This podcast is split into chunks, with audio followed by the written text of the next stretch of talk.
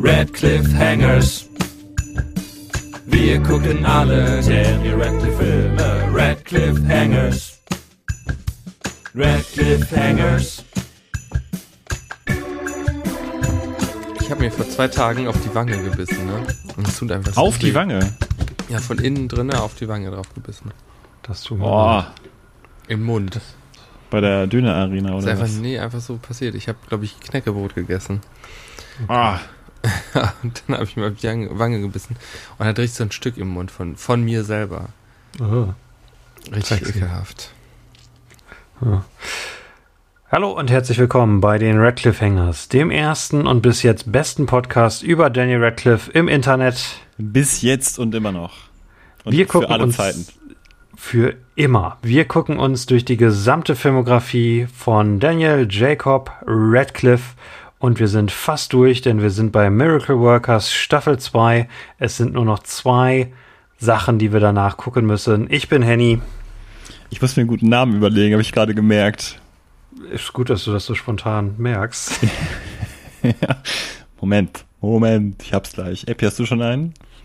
Ja, Ich bin Hans-Ulrich Niemitz. Kennt ihr die Theorie, dass es, ähm, dass das Mittelalter eigentlich viel kürzer war und dass einfach 300 Jahre quasi in unserer Zeitrechnung gar nicht existiert haben? Nein. Phantomzeit. Okay. Ja, schon mal von gehört, glaube ich. Und der ist, das ist der Begründer der, der Theorie, oder was? Ja, also eine, ich weiß nicht, ist es eine Verschwörungstheorie? Keine Ahnung. Also du bist der Begründer der Theorie, nehme ich an. ich, ja. ja. Ich nehme an, dass ich hier mit dem Gründer der Theorie spreche. Ja, mit Epi. Hast du jetzt deinen Namen, Eiko, oder können wir richtig loslegen? Nein, das tut mir leid. Jetzt gar nicht. Ähm, Tut's gar nicht. Eiko Puzzleaufhänger. Okay, das, Nee. das war Eiko. Äh, für unsere Zuhörer, wir haben, wir fangen anderthalb Stunden verspätet an aufzunehmen. Das ist der Hintergrund. Hinter, Miracle? Workers Staffel 2 braucht aber keinen Hintergrund. Das ist eine Überleitung, ich weiß es nicht. Eiko macht die Zusammenfassung. Miracle Workers Staffel 2. Oha. In der zweiten Staffel der Comedy-Anthologie-Serie Miracle Workers verschlägt es Daniel Radcliffe und seine Schauspieler KumpanInnen.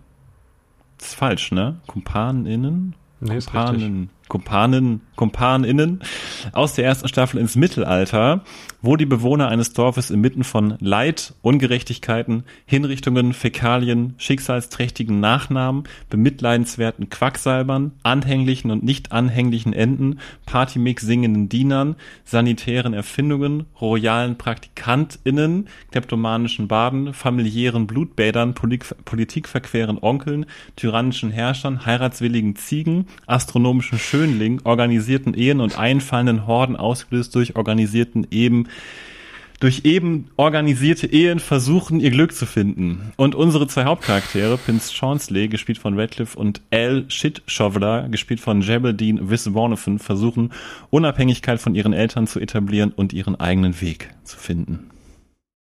Ich habe versucht, alle Folgen in diese Zusammenfassung zu Nice. packen.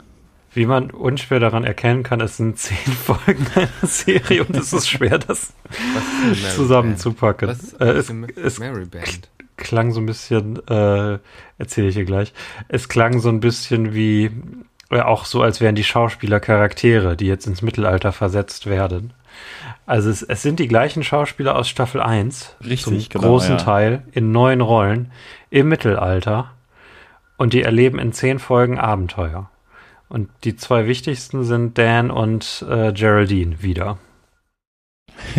Danke. Weiß- ja, weiß nicht, ob's danke, das dass klarer macht. Zusammenfassung nochmal erklärt hast. Ich glaube, das war Ich tatsächlich in diesem Fall vonnöten. Da kommt doch kein Mensch mit, gesehen Niemand hat. kann sich das darunter vorstellen. Niemand. Vielleicht, wenn wir ähm, darüber sprechen, wie uns das Ganze gefallen hat. Wie hat euch denn die äh, Staffel 2 gefallen von dieser? Darf ich Epi seine Frage noch, Serie. noch erklären? Er hat ja gefragt, was die Mary Band ist. Charaktere, Ja, genau. die in Folge 7 oder 6 auftauchen. Das ist eine Anspielung an Robin Hood, weil es Robin Hood and his Merry Man ist der, der englische so. Begriff für Robin Hood und seine Bande.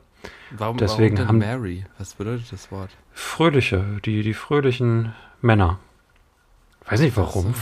F- Musste vor ein paar hundert Jahren die Leute fragen, die es aufgeschrieben haben, aber das ist die, die Bezeichnung für die Gang. Fröhlichen Jacken oder was? Das wäre eine geile deutsche Übersetzung. Robin Hood und seine fröhlichen, fröhlichen Jecken. Okay. Äh, Das ist alles, deswegen sagen die Mary Band. Genau, deswegen ist Mary Band, deswegen haben sie auch diese Kostüme an, die aussehen wie Robin Hood-Kostüme aus, äh, aus früheren Filmen. Aber da, da, da, da kommen wir noch zu, da kommen wir noch zu. Ich sag mal, das habe ich schon verstanden, ne? Sie nehmen von den Reichen und geben es den Armen, das habe ich schon verstanden. Nicht so, als Ich hätte ich wollte- es nicht ich wollte- komplett verstanden. Also, Im Grunde wollte nur halt, sicher ne? gehen. Bei Robin Hood eben, aber hier nicht. Hier sind sie ein bisschen Ja, das shady. ist der Witz. Äh, bevor wir dazu kommen, wie wir es finden, ich glaube, wir müssen doch noch ein, zwei, damit die Zuhörer nicht völlig verloren sind. es, es ist quasi eine Mittelalter-Sitcom mit Charakteren vom Adel und von den, von den Bauern, die in jeder Folge neue Abenteuer erleben und am Ende fließt es so ein bisschen handlungstechnisch zusammen. Ich Ich, glaube- fand's super. Ich glaube, Daniel Radcliffe hat in einem Interview, in einem Interview gesagt, es ist ähm, Game of Thrones trifft die Simpsons. Ja. Vielleicht hilft das auch, sich das vorzustellen. Es ist wirklich so eine, so eine, ich will jetzt nicht sagen so Workplace-Comedy, aber wie, wie eine Sitcom, nur dass es halt im Mittelalter spielt. Und man hat zwei Familien. Man hat einmal die Shit Shovelers von Geraldine, die Familie, mit ihrem Vater Steve Buscemi. Und auf der anderen Seite Daniel als äh, verzogenen Prinz Chaunsley und seinen blutrünstigen Vater King Cragnor. Ich, äh, ich, ich fand die Staffel besser als die erste Staffel. Ich fand, ich habe es sehr genossen. Ich hoffe, ihr auch. Ihr habt das ja mehr am Stück geguckt wieder. Das klingt wie ein Vorwurf. Wieder habt ihr es am Stück geguckt. Ja, weil ich würde mir halt nicht zehn Folgen irgendwie kurz vor der Aufnahme geben. Aber es scheint ja geklappt zu haben, zumindest bei dir, Eiko. In welchem Zeitraum hast du es denn geguckt, Henny? Über zwei Wochen verteilt. Zwei. Wochen? Boah, Ja. krass. Also halt immer einzelne Folgen, so wie es wahrscheinlich, also so wie es.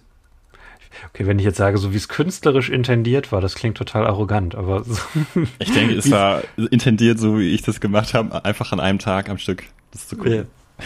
dreieinhalb Stunden. Ähm, ja, Epi, wie fandst du die Serie? Ja, hat mir Spaß gemacht.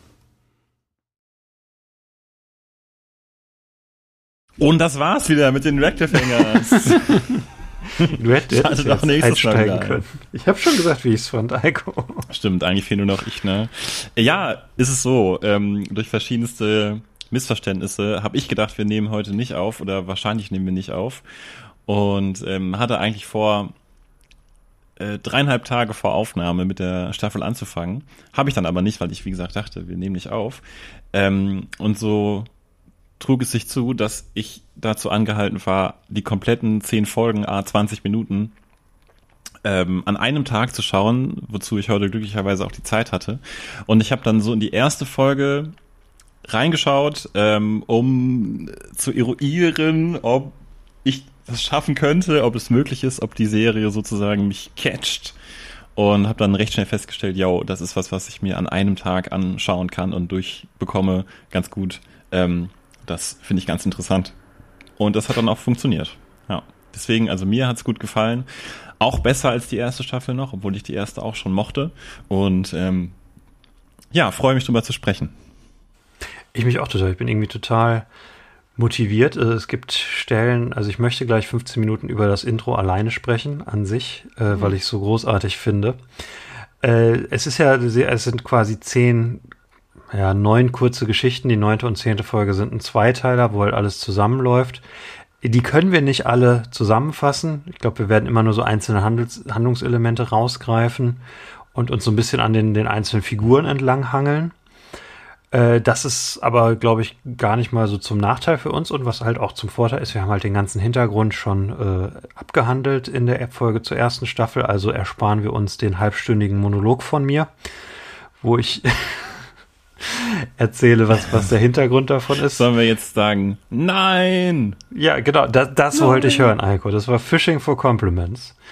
Aber Handy, du kannst doch trotzdem den halbstündigen Monolog halten. Die Kurzfassung ist halt, es ist eine Comedy-Serie von Simon Rich, die Daniel Radcliffe selber produziert, wo er kreativ sehr involviert ist. Und es ist eine, alles andere hast du schon gesagt, es ist eine Anthologieserie. Jede Staffel ein anderer, anderer Ort. Die gleichen Schauspieler spielen andere Rollen. Und jetzt geht's halt ums, ums Mittelalter, während es in der letzten Staffel so um den Himmel ging. Und die, die grundlegende Idee ist so ein bisschen, es ist halt immer so, der, der grundlegende Gag in der ersten Staffel war ja, Sachen im Himmel sind wie so ein, wie so ein Office-Job auf der Erde. Und deswegen ist die Erde so abgefuckt, weil, weil der Himmel quasi ein riesiges Office ist. Und hier ist der Gag, dass die, dass das Mittelalter gar nicht so anders von unserer Jetztzeit ist und dass halt immer moderne Sachen in einem mittelalterlichen Setting quasi ein, ein erzählt werden oder dass das modern geguckt wird, wie würden moderne Sachen im Mittelalter funktionieren. Es ist so ein bisschen wie Terry Pratchett stellenweise, würde ich sagen. Epi ist der Einzige, der das bejahen oder verneinen kann, weil er auch was von Terry Pratchett gelesen hat. Ja, so ein bisschen, ja. Ja. Wollen wir direkt mit Dan starten oder Ach so, ich dachte, du wolltest das Intro noch was Ja, gut, nein, stimmt. Das, das Intro. Ähm, ich liebe dieses Intro. Ja, es ist Äh, großartig, oder? Das Intro ist vielleicht das Beste an der ganzen Serie und ich mag die Serie sehr, aber ich liebe das Intro. Äh, ich finde, moderne Fernsehserien haben meistens langweilige Intros. Das sind meistens irgendwie nur noch die, der, der Serientitel, der irgendwie gedroppt wird und vielleicht kurz eine Musik. Aber hier ist das Intro, ich finde auch den, den Start der ersten Folge richtig gut. Es ist eine richtig gute erste Szene. Und dann schneidet es in dieses geile Intro, wo moderne, weiß nicht, was ist das für eine Musikrichtung? Poprock. Ja, mo moderne Pop-Rock-Musik kommt und man sieht eine, das ist eine Ente, ne? Oder, ja, ne? Ein Huhn. Kein ein Huhn, ah ja, genau. Man, man sieht ein Huhn, was durch verschiedene Locations der Serie läuft, von links nach rechts, bei, bei den Armen vorbei, bei den Reichen vorbei, bei den Kriegsplanern vorbei, äh, auf einem Ball vorbei. Es ist so Und- gefilmt auch, ne? Ja, in Slow Motion teilweise. Es, es, es dauert, glaube ich, nur 30 Sekunden, aber du, du wirst quasi einmal durch diese ganze Stadt genommen, aus der Perspektive von diesem Huhn. Und dann am Ende bleibt die Kamera stehen, das Hund, Hu, äh, das, das Hund, das Huhn läuft aus dem Bild und du hörst nur einen, einen Aufgackern und dann fliegen Federn ins Bild und das Huhn ist gerade gestorben. Und das ist so ein bisschen auch quasi der ganze böse Humor dieser, dieser Staffel. Und ich, ich liebe diese Kombination aus diesen Bildern und dieser Musik und diesem Huhn und dass es dann am Ende krepiert. Großartig. Großartig. Äh, Henny, du hast die erste Szene so hervorgehoben. Weißt du noch, was das für, für eine Szene ist? Die erste Szene ist äh, quasi diese Szene, wo wir das erste Mal Al, kurz für Alexandra Shitshoveler, treffen, die zusammen mit, mit ihrer besten Freundin Maggie sich die Hinrichtung angucken und so ganz, ganz lakonisch kommentieren. Und dann endet es damit, dass sie quasi so, so total geübt äh, sich so, so ein Laken vorhalten und dann spritzt das Blut halt auf das Laken und die haben das gemacht zum Schutz, äh, damit sie nicht von dem von dem Blut bespritzt werden und dann kommt dieses geile Intro und es ist es ist toll, es ist großartig, es ist ich liebe es. Bin motiviert. Ja, äh, Al als erstes, wir haben ja bei der ersten Staffel uns, habe hab ich versucht euch zu überzeugen, dass Ger Geraldines Charakter die, die Hauptfigur ist. Ich, für die ist es noch deutlicher, dass sie die Hauptfigur ist. Ja, auf jeden Fall. Mhm. Äh, sie ist, äh, ja, wie, wie soll man sie beschreiben? Ähm,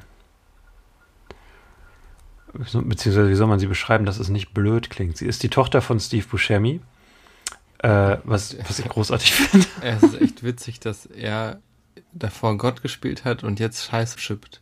Genau, er ist Eddie Shitshoveler. Ja, Weil das finde ich im- echt richtig gut. ich finde ihn tatsächlich hier auch besser als, als Gott. Ja. Ich Er ist halt, ich finde, er ist mehrdimensionaler in dieser Ja. zweiten Staffel als in der ersten.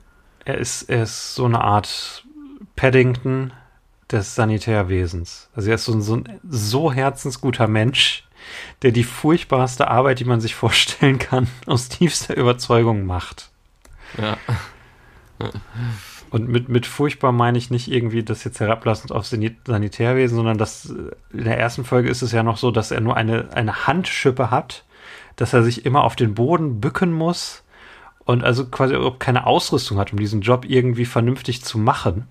Und er macht es trotzdem überzeugt. Mir ist echt ähm, übrigens erst in einer der letzten Folgen aufgefallen, wie ähm, divers die Serie ist.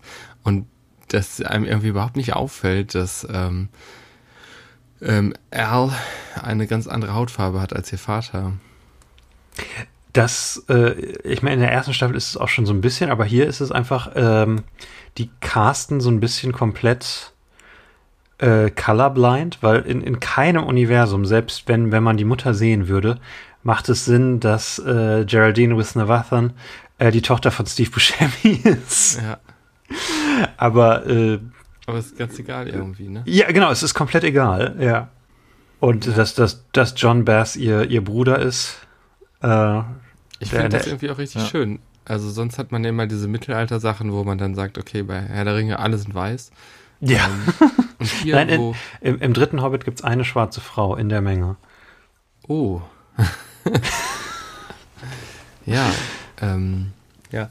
Und hier, wo es eben einfach eher um den, um diesen Comedy-Aspekt geht, ist es einfach so egal. Ja, genau. Und ähm, jetzt fällt mir der Name tatsächlich äh, nicht, äh, nicht ein. Karan Sony äh, spielt, äh, spielt ja einen der, der hochgestelltesten Leute da. Und es, ist- es ist einfach nie Thema. Alle Figuren, es ist, ja, genau, Lord Wexler, den ich auch großartig finde. Alle, äh, ja, alle, alle Figuren, einfach wer witzig in die Rolle passt, ist in der Rolle drinne. Ja. Und alles andere ist, steht hinten an und irgendwie funktioniert es einfach. Auch bei den Nebenfiguren. Also nicht nur beim Hauptcast. Äh, ja. Okay, jetzt haben wir quasi drei Shit-Shovelers schon angesprochen. Richtig, Äh, und dadurch kommen wir eigentlich zu dem, zu einem der ersten Witze in der, in der Show, was ja auch Ja. direkt das Thema ähm, irgendwie etabliert, der Staffel, dass der der Nachname, in diesem Fall ja Shitshoveler, auf die Tätigkeit der Person hinweist und damit auch auf ihr, auf ihre Lebensausrichtung hinweist. Ja. Und ähm, Al ist ja, ist ja jemand, der aus dem üblichen Muster in dieser Stadt herausbricht, ganz offensichtlich. Sie ist ganz offensichtlich clever und ähm, selbstbestimmt und möchte ähm, eben aus der Tradition der Familie ausbrechen und was anderes machen, als Shit zu shoveln. Mhm. Ähm, und trifft dann in der, einer der ersten Szenen, die ich auch sehr gut fand, ähm, ihre drei Freunde noch aus Schulzeiten. ja, die, die alle, was ich gro großartig finde, die alle aussehen, als wären sie 40. Das fand ich einen sehr geilen Gag. Mittelalter altert man einfach schneller. Kannst du? Ja, die sahen alle deutlich, also zehn Jahre älter aus als sie. Ja, ja, und die hatten ja alle, die hatten ja auch alle die Nachnamen, die auf ihre Tätigkeit hinweisen. Ich komme nur gerade nicht mehr drauf. Also wir hatten Mary, Mary Baker äh, Richtig, ist genau, die ja. Anführerin und dann später auch so ein bisschen ihr Nemesis, der sich immer Mhm. über sie lustig macht. Ähm, Ted Carpenter, genau, ist der andere. Stimmt, der ist Ja. schon Und- 37. Krass. die auch so wunderschön blauäugig äh, in diese Fußstapfen treten ne? und sagen, ja, sie haben ich Ja. angefangen als Bäckerin und es fühlt sich einfach so, genau richtig an. Ja. Ja, und ähm, auch so auch so, so schön mutig äh, und stark, dass das ähm, für Elle halt klar ist, sie will da ausbrechen und was anderes machen. Und ähm, sie hat ab und zu mal im Laufe der Staffel auch Momente, in denen sie denkt, ja, vielleicht sollte ich doch einfach auch nur Shitshovelerin sein, aber ähm, finde ich direkt im Zentrum der Serie ein sehr schönes Thema und dann eben auch schön, dass es von einer Frau besetzt ist. Und ich finde irgendwie ganz schön, diese, äh, ich will aus, aus dem Kaff weg Geschichten, äh, kann man ja häufig auch so ein bisschen als so ein bisschen arrogant lesen. Also ich bin besser als alle und will hier jetzt weg und die Serie hinterfragt das am Ende sogar noch so ein bisschen. Dass es nicht nur ist, sie ist der einzig Vernünftige in dieser Stadt äh, und alle anderen sind doof, sondern dass sie halt auch so ein bisschen arrogant ist und das auch so ein bisschen zurückstellen muss. Aber dass das trotzdem nicht heißt, dass sie ihre Träume äh, aufgeben muss. Und am Ende, ja, muss sie sich dann halt beweisen und dann äh, Spoiler-Alarm, sie, sie schafft es, ihre Träume zu verwirklichen. ähm, übrigens, der dritte im Bunde äh, von den drei Freunden ist Wesley Pervert, einer meiner Lieblingscharaktere. Richtig, Wesley Pervert, über den müssen wir nachher noch reden. Und der wird dann ja gefragt, was er macht, und er sagt nur so, ähm, Stuff! Stuff. Ich habe mir einfach bei meinen meine Notizen, die Hälfte meiner Notizen sind einfach Gags, die ich besonders gut fand.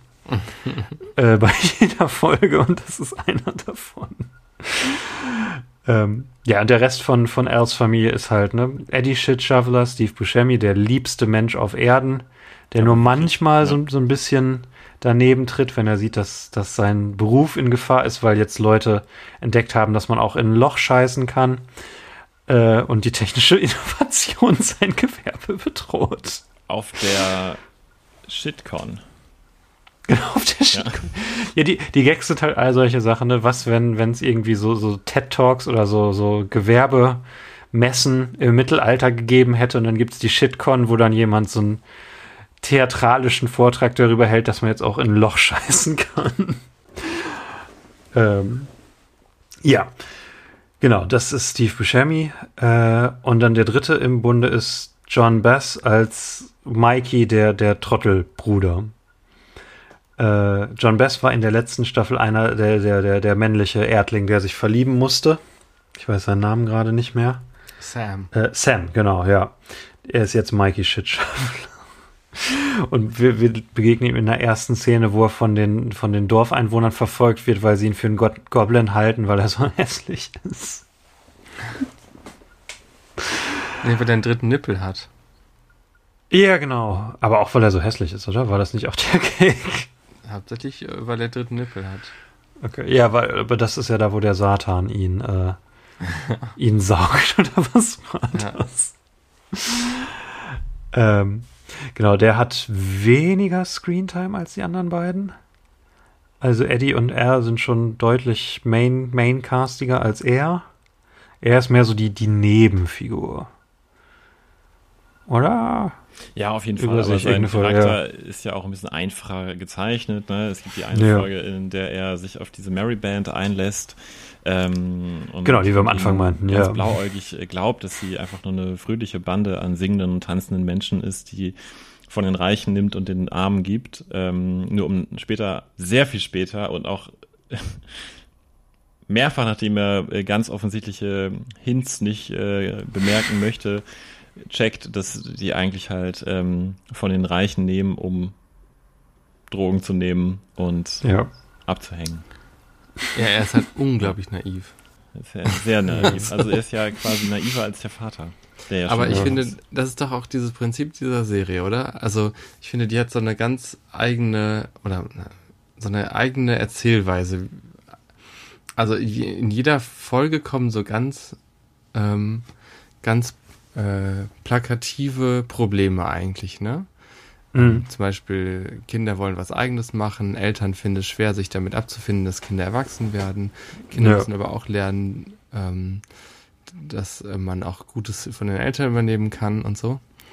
Äh, und dann ist immer so, dass meistens die Figur, die gerade so ein bisschen im Zentrum steht, die kann handeln und alle anderen sind total naiv und gutgläubig. Es gibt mehrere Figuren, die gutgläubig und naiv sind. Aber, Das auf wechselt, jeden aber das wechselt sich auch. Das wechselt sich Mhm. ab. Es gibt zum Beispiel die Szene, wo, ähm, ähm, wie heißt nochmal der Vater von Al? Eddie. Äh, Eddie, Eddie, Shitshow. Eddie, Eddie ähm, Murphy Shit Shitschaffler. Ja. wo er ähm, seine Tochter Alexandra dazu bewegen möchte, mehr Zeit mit ihm zu verbringen. Da erzählt er ihr, ähm, ja, wir müssen jetzt Überstunden machen, weil das äh, jetzt ist die äh, heftige Saison. Und sie, okay, alles klar. Und so. äh, also das wechselt so. Und dann ist er der Hinterhältige. Und ähm, aber in anderen Szenen ist er total so okay und fügt sich sofort in, in alles ein, was, was so von Mhm. außen an ihn reingetragen wird. Am, am Anfang wehrt er sich vehement gegen lange Schaufeln, Ja. weil man es ja so macht, dass man mit der kleinen Schaufel auf den Boden geht und den, So war das die immer. Scheiße aufhebt. so einfach. So, so haben wir das immer gemacht. Das ist genau. Das ist so. Das ist auch so ein Witz in dieser Serie halt eben, dass es einfach keine Veränderung gibt. Dass alles immer so ist und Tradition und daher kommt ja auch der Pervert im Nachnamen. Das ist ja dieser Witz daraus, dass du immer das machen musst, was deine Eltern auch schon gemacht haben. Ja. Und genau, also bei Eddie hat man nicht gesagt, er muss dann quasi im Laufe der Staffel lernen, dass er seine Tochter auch loslassen muss. Ja. Und äh, gegen Ende in einigen der letzten Folgen versucht er sie mit, mit Gewalt da zu behalten und das geht natürlich nach hinten los. Äh, Aber nicht ja. mit körperlicher Gewalt, ne? Nicht, dass wir Nein, nein, mit, mit ein falsches Bild Er versucht zeichnen. mit körperlicher Gewalt den, den, den Wagen kaputt zu machen. Richtig. Ja, genau. Stimmt, mit körperlicher Gewalt. Aber dabei bleibt er immer liebenswürdig, das finde ich auch gut. Man hat ja manchmal Ja. dieses, dass in einem Film versucht wird, Spannung aufzubauen und dann wird ein Charakter plötzlich so komisch. Mhm. Aber hier ist es so, dass es immer so liebenswürdig ist irgendwie. Es ist immer kohärent mit dem, was vorher aufgebaut wurde. Ne? Ja. Es ist einfach eine, eine sehr sympathische Serie. Also es ist irgendwie, es, es scheint, wenn man den Interviews glaubt, scheint ihm total viel Spaß zu machen, das zu drehen und das kommt einfach rüber. Also ja. Und das habe ich in meinem Eingangsfazit so ein bisschen vergessen. Ich wollte eigentlich sagen, ich finde, es ist eine sehr, ähm, ja, es ist eine, es ist eine nette Serie, die keinem wehtut, äh, hum, also Humor hat, aber auch einen äh, relativ harmlosen Humor, aber es macht Mhm. Spaß, es zu gucken, auf jeden Fall. wobei manchmal echt böse, kein- böse Gags drin Sie sind. haben Teilweise böse, allem- aber in keinster, also ich fand es in keinster Weise provokant oder so, aber einfach Mhm. eine schöne, ähm, friedfertige Serie. Äh, an der einen Ja. Stelle schlägt ja zum Beispiel die Nonne Maggie schlägt einen Kinderkreuzzug vor und wird da, dafür be belohnt oder so, ne? Wird Ja, wird das stimmt, ja. Für, ähm, befördert. Ja, weil der so erfolgreich war. Oder dass deren Job quasi ist, als Nonne sich mit dem Brett ähm, gegen den Kopf zu schlagen. Also die Religion kommt nicht so gut weg. Weil es ein Board-Meeting ist. Ja, genau. Ähm, zu ihr kommen wir gleich. Äh, Ich finde es gut, dass wir schon so am Lachen sind. Ähm, ich wollte noch ein bisschen gerade, wo wir die drei so schnell durch hatten, einmal über die Schauspieler reden. Ich habe von Steve Buscemi, glaube ich, noch nie so eine sympathische Performance gesehen. Also er war, er war noch nie so lieb. Man möchte ihn ja irgendwie immer so umarmen. Stimmt, ja. das Stimmt. Das, das fand ich irgendwie noch erwähnenswert. Und Geraldine, finde ich, ist vom Charakter ähnlich wie in der ersten Staffel, aber noch ein bisschen ausgebauter, noch ein bisschen ausgereifter, so, ja, quasi als hätten sie das aus der ersten Staffel genommen und darauf aufgebaut. Ich finde auch, sie ist runder als in der ersten Staffel. In der ersten Ja. Staffel ähm, war sie auch schon äh, ähm, keck und in manchen Momenten auch frech und ambitioniert, Mhm. aber ähm, manchmal auch so ein bisschen ähm, äh, hektisch und, und wollte äh, Dinge irgendwie möglichst schnell machen und war so ein bisschen, ich glaube, man sagt erratisch, mir fällt gerade das schöne Mhm. Wort dafür nicht ein. Und hier ist es sehr viel runder, finde ich. Man, man, äh, man fühlt sich noch mehr verbunden mit ihr und sie hat so richtiges Leading Woman Potenzial. So ein bisschen die, Version, ja, die Version 2.0 von ihrer Rolle aus der ersten Staffel. Also aus, ausgewogen, quasi die gleiche Rolle, aber ausgewogener, menschlicher, äh, mehrdimensionaler, ja. Sie ist ja auch eine gute Leading, Leading Woman. Sie hat ja auch Mhm. bisher eine ganz gute Filmkarriere. Ähm, ja, und John Bass äh, dämlicher als in Staffel 1. Definitiv, ja. aber, Ja, äh, ungefähr gleich doof. Ja, ja, gut, stimmt schon. Aber äh, ja, weiß ich, irgendwie das Comedy-Timing ist bei allen im ganzen Cast irgendwie noch besser. Also sind alle aufeinander eingespielt. Es ist, Mhm. es, es läuft einfach. Äh, sollen wir zu Maggie gehen, die Epi gerade schon so großartig vorgestellt hat als verrückte Gehen wir Nonne? jetzt alle einmal durch? Ja, würde ich sagen. Oder also ich meine, der Plot macht ja keinen Sinn, aber Wir ich würde können- zumindest über alle Figuren mal Ich sprechen. habe auch schon über nachgedacht, ob das so viel Sinn macht. Ähm, was wir auch machen könnten, habe ich gerade gedacht, wir könnten auch so Lieblingsfolgen durchgehen. Ja, das machen wir danach. Lass uns erst einmal die, die Okay. Charaktere durchgehen. Wir, wir sind sowieso schon halb durch damit. Wir sind sowieso schon viel zu schnell.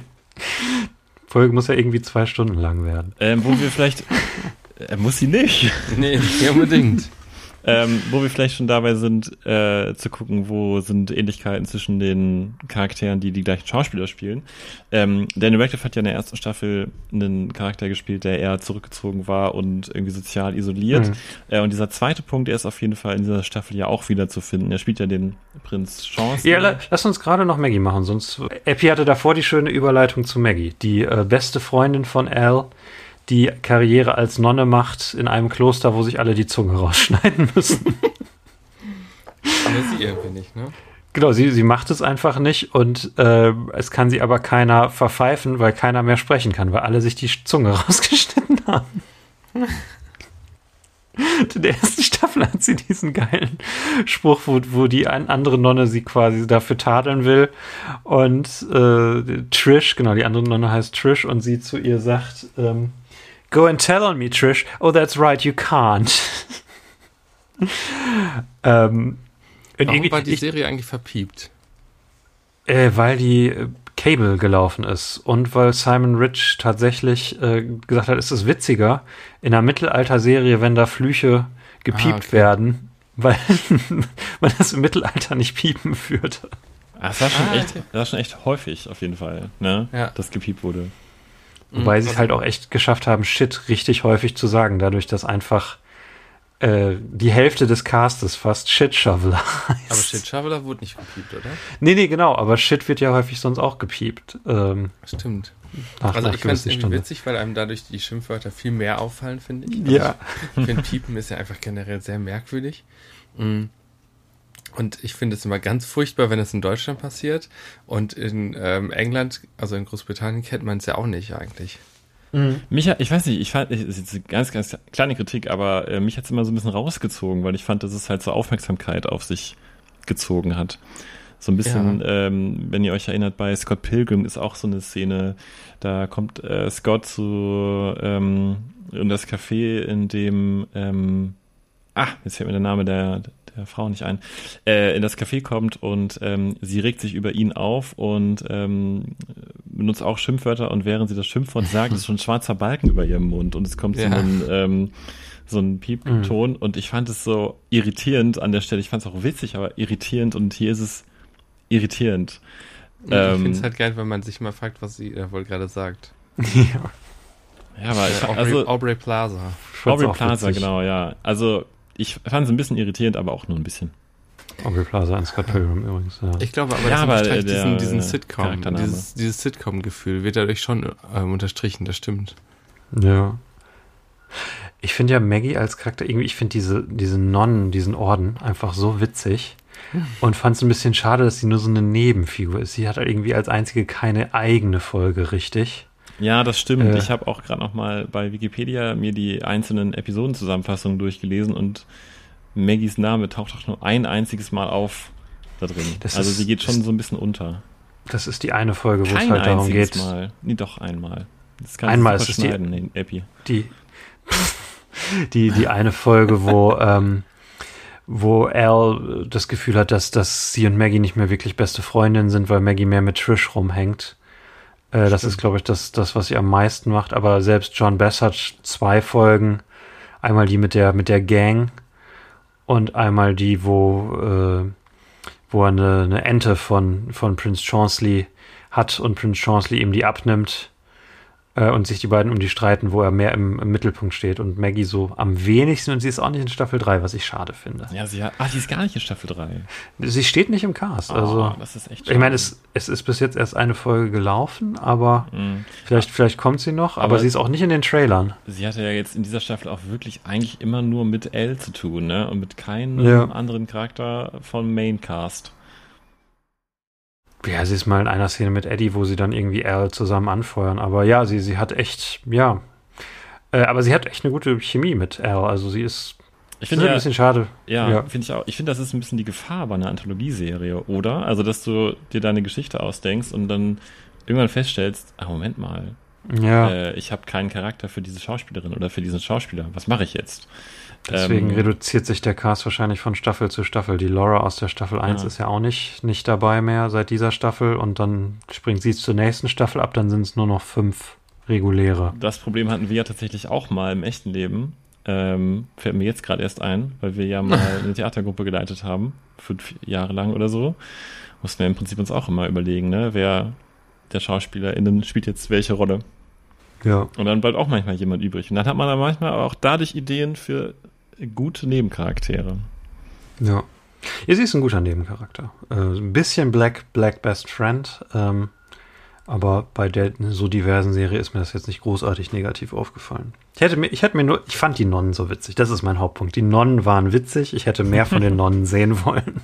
Ja, es ist halt herrlich, wenn sie dann ähm, während des Konzertes betet und dann ähm, Al zu ihr sagt, musst du auch jetzt noch arbeiten? Und sie konterkariert ja auch so ein bisschen äh, diesen Arc von Elle, ähm, indem sie ja von den Träumen, die sie hat, zusammen mit Elle auch doch dann den Weg geht, dass sie sagt, das ist hier mein Beruf, hier gehöre ich hin und äh, diesen Weg schlage ich ein, obwohl das was war, was sie sich am Anfang eventuell nicht ganz vorstellen konnte. Also sie Ja. passt sich sozusagen der ähm, Vorstellung, den Vorstellungen ihrer Arbeitswelt an, dass das jetzt ihr Leben ist. Zeigt ja auch, dass, ne, das ist das ganz Nette, dass nicht alle, die im Dorf bleiben, doof sind, sondern dass auch die Leute, die vielleicht nicht in die große Welt ziehen oder nach Berlin reisen, äh, dass die nicht, nicht, dass das keine minderwertigen Menschen sind. Richtig, finde ich auch, total, 100 Prozent. Aber gleichzeitig fand ich auch, es hatte so eine Aussagekraft darüber, dass äh, manchmal eventuell Leute, die man kennt, in Berufe reingeraten, bei denen die vorher eigentlich sagen, ah, das Ja. ist für mich nur ein Sprungbrett oder ich weiß nicht genau, ob das das Richtige Mhm. für mich ist. Und dann trifft man die zwei, drei Jahre später wieder und ähm, die Arbeit ist das alles bestimmte äh, Merkmal in dem Leben und man identifiziert Ja. sich mit der Arbeit. Und ich finde, das ist das, was hier auch passiert, weil sie trägt dann ja auch immer die Klamotten von der Arbeit und hat dann immer ihr Brett dabei, mit dem sie sich schlägt und so. Also das finde ich auch, fand ich auch ganz, ja, wie aus dem Leben gegriffen halt. Das fand, Ja. ich, fand ich ganz passend. Ja. Willst du jetzt deine Überleitung zu Dan äh, machen? Die oder? passt ja, Handy, die passt jetzt nicht mehr. Ich weiß es nicht mehr. Die passt nicht. Mach trotzdem, mach trotzdem, das merkt keiner. Haben wir nicht Kann noch Leute aus schneiden. dem Dorf vergessen? Party, Party, Party, everybody's at a party. Das ist so geil. Ähm, der, Äh, der Bade, der, der den, wie, wie ein iPhone funktioniert und dann den Partymix abspielt. Das fand ich in dem Trailer Äh. geil und fand es dann in der Serie nochmal richtig geil. Es ist so genial. Äh, es, es gibt halt so viele geile Nebenfiguren noch im Dorf, aber das wären jetzt so die Leute vom Main, vom Main Cast. Wir können ja nachher nochmal über Lieblingsnebenfiguren sprechen. Da habe ich auch eine, die nur in einer Folge vorkommt. Äh, aber wir haben quasi jetzt noch vom Main Cast drei Figuren, würde ich sagen. Wir haben Dan, seinen Vater und Lord Wechsler. Und die, die, Eiko, du hast, du hast doch so, so eine schöne Überleitung. mach, mach die doch einfach. Die Jetzt denke ich halt die ganze Zeit, Handy, was, wenn wir jetzt jemanden aus dem Dorf vergessen? Wer ist noch aus dem Dorf wichtig? Ich habe die Liste hier. Wir können auch noch über Wesley Pervert sprechen, wenn du jetzt über ihn sprechen Oh, wolltest. nee, lass uns nachher über Wesley Pervert sprechen. Äh, sonst äh, gibt's halt das Orakel, äh, es gibt die, die Mad Lady, es gibt äh, Die Druiden. die, die Druidin, der Love Interest für Steve Buscemi, der am Ende kommt. Äh, es gibt Els kurzzeitigen Boyfriend, der aber auch echt, weiß nicht, der ist in fünf Szenen oder so. Naja, es kommt drei Folgen, nee, zwei Folgen. In zwei Folgen kommt er vor, ja. Und es gibt noch die Familie von Eddie, aber das, das sind ja alles Charaktere, die tauchen für, für Drei Folgen tatsächlich. Acht, neun und zehn, ja. Wahnsinn. Ja. Hätte ich auch nicht gedacht. der, der, der Boyfriend ist der ähm, Gegenspieler von Dan, weil Dan sich romantisch für Al interessiert. Ja, und wer, Jetzt- wen spielt denn Dan, äh, äh, Henny? Happy, wer? Was? Äh, Prince vorgeworfen, dass ich eure Stimmen durcheinander bringe. Der Vorwurf ist noch nicht gekommen. Wen spielt denn Äh, Henny? Prince, Nee, warte, das ist auch falsch. wen spielt denn Dan? Henny. Prince, Prince Henny, sag mal, wen the, spielt denn Dan? the Pretty Wir Cool. ja Henny auch immer früher Henny Potter genannt. Richtig. Ja, von daher passt. Deswegen muss dieser Henny. Podcast sein. Prince Chaunsley, The Pretty Cool. Äh, die Comedy-Version von Prince Joffrey aus Game of Thrones, würde ich sagen. Oh, jetzt wo du es sagst, ja. ja das passt. Ja. Ein völlig verzogener Prinz, der quasi nicht von sich aus lebensfähig ist, der gefüttert werden muss am Anfang. Und ähm, Ja, die, ja, er ist ja ultra privilegiert, weil er ähm, natürlich ins, ins Königstum hineingeboren wurde, ins Prinztum hineingeboren wird, mh, äh, ins Royale. Ähm, aber er hat halt kein Gespür dafür, dass er privilegiert ist. Das finde ich wunderschön an seinem Charakter. ähm, und deswegen kann man auch überhaupt nicht böse auf ihn sein. Es gibt zum Beispiel eine richtig schöne Szene. Mh, da trifft er Els Bruder, der zitternd am Wegesrand sitzt und ähm, Dan fragt, äh, fragt den Bruder, äh, was mit ihm los sei, weil er zittert und er sagt, ja, mir ist kalt und dann denkt Dan so nach und denkt so, hm, I'm quite warm. Maybe it's because I got two jackets. Und dann merkt man, er hat eine Idee und er zieht die eine aus mh. und dann sagt er, I can carry this one und geht weg. ähm, und das ist so eine, so eine schöne bezeichnende Szene, finde ich, für, für Dans Charakter hier in der zweiten Ich Staffel. Von solchen Sachen hat er so viele. Es gab zum Beispiel die eine, wo er, äh, er steht mit den anderen Leuten zusammen und sie ähm, reden alle über Arbeit und wie schwer es ist. Und ähm, er lässt sich aber gerade die Stiefel polieren. Und ähm, schnippt halt einfach so seine äh, Zigarette weg und zündet äh, die Haare von dem Typen, der seine Schuhe poliert, an und sagt, oh sorry, forgot that you're down there. Und das ist halt auch so, ja, es steht einfach total sinnbildlich für seinen gesamten Charakter. Er vergisst immer, dass da Leute unter ihm sind. Und die, die, die ersten zwei, drei Folgen ist ja auch noch so drauf, dass, dass es für ihn überhaupt nichts ausmacht, wenn man irgendwie Untertanen killt, weil er das ja. irgendwie überhaupt nicht ja. als was Schlimmes wahrnimmt. Und irgendwie, ich glaube, es ist die Folge, wo, wo er und John Bass sich um die, die Ente streiten, dass er irgendwie seine, die erste Lösung, die ihm einfällt, ist, warum bringen wir den nicht einfach um? Mhm. Um, um meine Ente wieder zu bekommen. Er ist im Grunde wie ein Kind. Er ja. ist ganz infantil in, allen, in allem, was er tut eigentlich. Ähm, er, er, hat so einen Spieldrang, den er mit den Enten auslebt.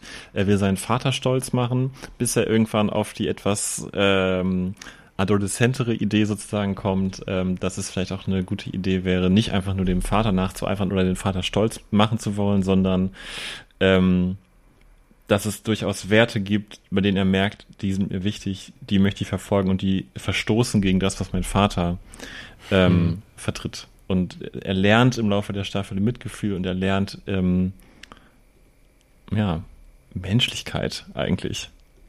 Hauptsächlich, weil er halt die erste Staffel, äh, die die erste Folge hat halt eine zwei Plots, einmal Chaunsley und äh, und Al, das sind quasi die zwei Hauptfiguren und dann treffen sie halt am Ende zusammen und das ist so das einzig übergeordnete in dieser Serie von den Einzelfolgen, dass diese zwei Figuren sich immer näher kommen, er sich dann auch in sie verliebt und dadurch ein besserer Mensch wird, etwas erwachsener und am Ende müssen sie halt zusammen Eroberer zurückschlagen in den letzten zwei Folgen. Aber diese Love Story ist in dieser zweiten Staffel viel ausgeklügelter und ich finde ähm, äh, kleinschrittiger erzählt, nachvollziehbarer erzählt. Denn in der ersten Staffel bekommt man immer ja. nur so Snippet-mäßig mit, dass er sie mag und wir wissen aber gar nicht, wie sehr sie ihn zurück mag.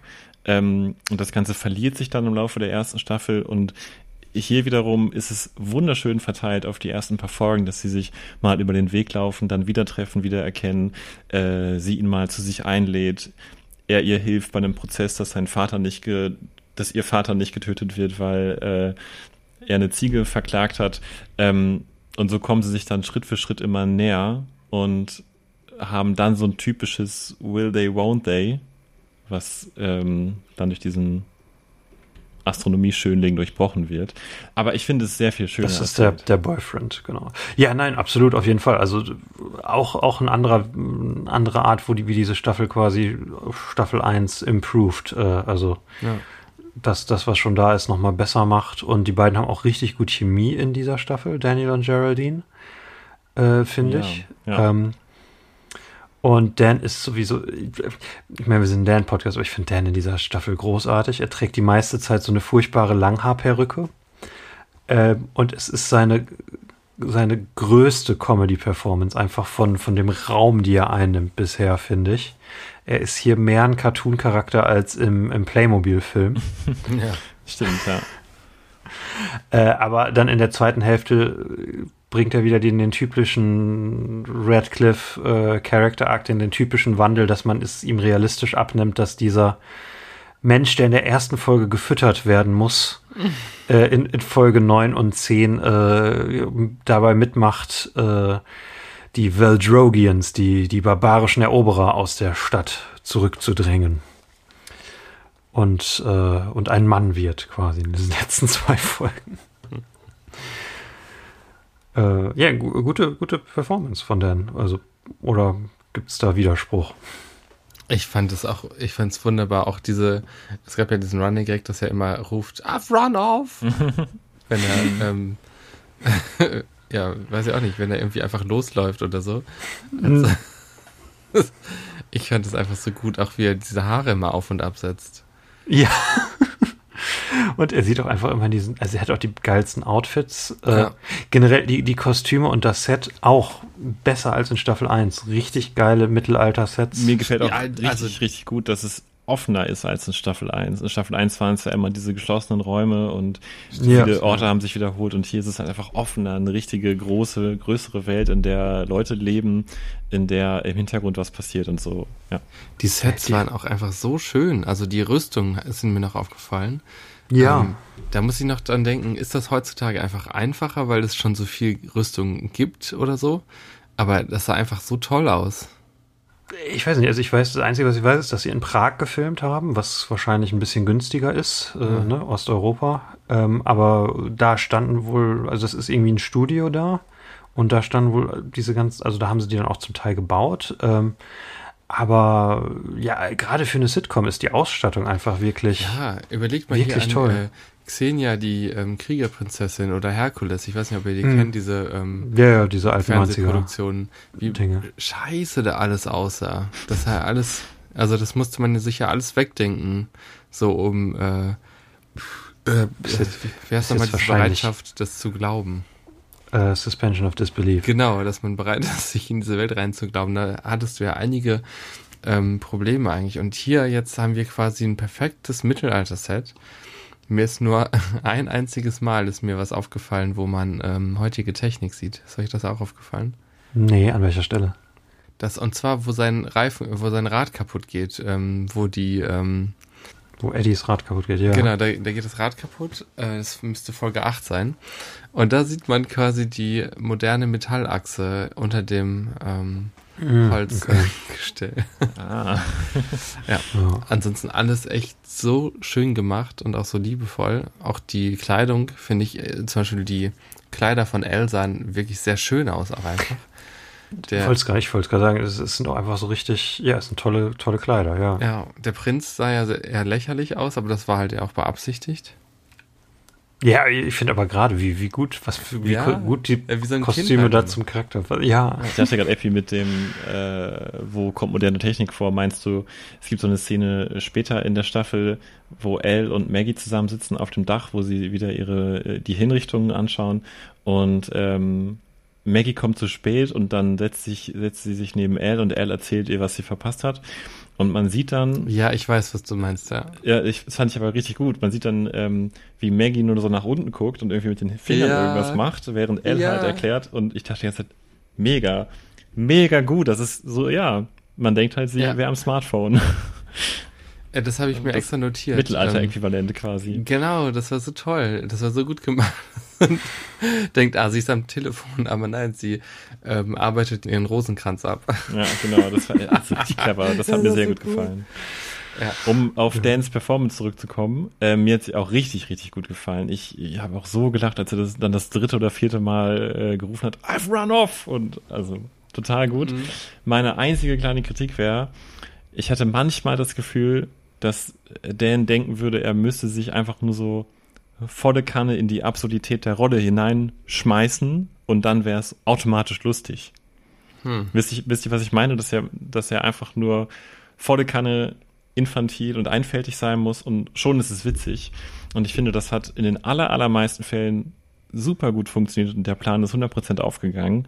Ähm, aber manchmal gab es Szenen, da ging, da schlug mir das irgendwie zu sehr aus oder es hatte keinen tieferen Sinn für die Handlung und dann war mir das ein bisschen, ging mir das ein bisschen ins Leere, aber ansonsten fand ich auch eine wunderschöne Performance, die unterstreicht, dass unser Boy Dan unglaublich gut für Komödien geeignet ist und ein sehr tolles Timing hat, aber auch so eine schöne Bereitschaft, sich da halt ähm, in diese Rollen Das- zu begeben. Das ist ja mein Traum, dass er jetzt einfach mal wirklich eine richtig erfolgreiche Komödie macht. Dass er nicht nur irgendwie so Indie-Komödie macht, sondern dass er jetzt wirklich das auch mal zielgerichtet benutzt und irgendwie einen Comedy-Klassiker nochmal raushaut. Oh, oh, und er hat natürlich auch die Harry Potter-Anspielung, ne? Habt ihr die mitgekriegt? Welche? Ähm, er hat in der, ich meine, letzte Folge, da hat er, ähm, da, Moment, da will er die, das Volk befreien und denen helfen. Vielleicht kommen wir noch zu der Folge. Und ähm, jedenfalls hebt er einen Holzzweig auf und äh, sagt, You're a vessel of incredible power und hält ihn so nach oben und es sieht halt aus wie ein Zauberstab. Okay, nee, habe ich nicht gesehen, Hm, tatsächlich. okay, Also für mich, kann man. für mich, Okay. ist, für mich ist das eine Anspielung an der Harry Potter Vessel of incredible power und dann so ein Zweig in der Hand. Also, Wenn also. du das sagst. Ich musste immer dran denken, ähm, was ich von dieser Serie halte. Ähm, irgendwie musste ich immer an Master of None denken. Das ist ja auch so eine Miniserie mit ähm, Aziz Ansari. Und ähm, da geht es in jeder einzelnen Folge immer um so ein Thema. Ja, Mhm. Kinder kriegen zum Beispiel oder ähm, ähm, wie, Ja. ist es, wie ist Daten für Frauen, wie ist Daten für Männer. Oder Online-Dating oder so, ja. Genau, also es gab immer ein ganz eng abgestecktes Thema und es wurde bearbeitet und am Ende gab es auch so ein bisschen so ein Fazit. Und mh, ich habe so ein bisschen bei dieser Serie vermisst, dass es so einen Fokus gab in den einzelnen Folgen. Also worum geht es genau und was wird da ausgesagt? Ich hatte, hatte manchmal das Gefühl, die verrennen sich in äh, Metaphern, würde ich bald sagen, aber es sind ja eher Allegorien, Mhm. So ein bisschen. Ich weiß, was du meinst. Also es ist, es ist freier, es ist nicht so fokussiert, aber ich glaube, das will es auch gar nicht sein. Also das wirkt für mich einfach wie so eine Staffel, wo die Spaß haben wollen. Wir ähm, hatten, ja, wir hatten ja auch schon mal darüber geredet, dass es manchmal, also dass es mir immer schwerfällt, wenn auf der auf der ähm, auf der einen Ebene quasi eine Story abläuft, eine, wie hatten wir das nochmal genannt? Ah, Text, Text und Subtext oder? Ja, genau, Text und Subtext, genau. Wir haben ja hier dann ganz viel so, so Subtext-Sachen, irgendwie, ne, der muss sein Business weitermachen, aber eigentlich geht es halt um so Eltern-Kind, Eltern-Kind-Sachen im Subtext. Und das fand ich eigentlich immer ganz gut. Ähm, aber ich fand, das war nicht, nicht fokussiert genug. So dass man jetzt sagt, hier gibt's übrigens diese eine Folge, so wie wir beim Tatortreiniger. Da würde ich immer sagen, hier, zu Rechtsextremismus guck dir die Tatortreiniger-Folge an hm. zum Beispiel. Hier, hm, keine Ahnung, oder Mhm. könnte man eine der Folgen im Un- Unterricht benutzen, um das zu verdeutlichen. Auch wie gone. das, das ist jetzt keine Unterrichtsserie, das stimmt schon. Wobei ich, ich das sympathisch fand, wie, wie, wie offen das war. Man kann, Ähm, man kann eventuell der Serie zugutehalten, dass sie eine fortlaufende Geschichte erzählt, anders als zum Beispiel der Tatortreiniger, bei dem ja Mhm. wirklich jede Folge aufs Neue irgendwie so ein blank Canvas ist und man kann ganz, Ja, ganz, ganz genau zu einem Thema ähm, was machen. Aber ich äh, würde es trotzdem auch total gelten lassen als Kritik. Ja, also wenn man jetzt zum Beispiel an die Folge denkt, in der Els Onkel zu Besuch kommt, der eben verquere politische Ansichten vertritt. ja, ähm, genau.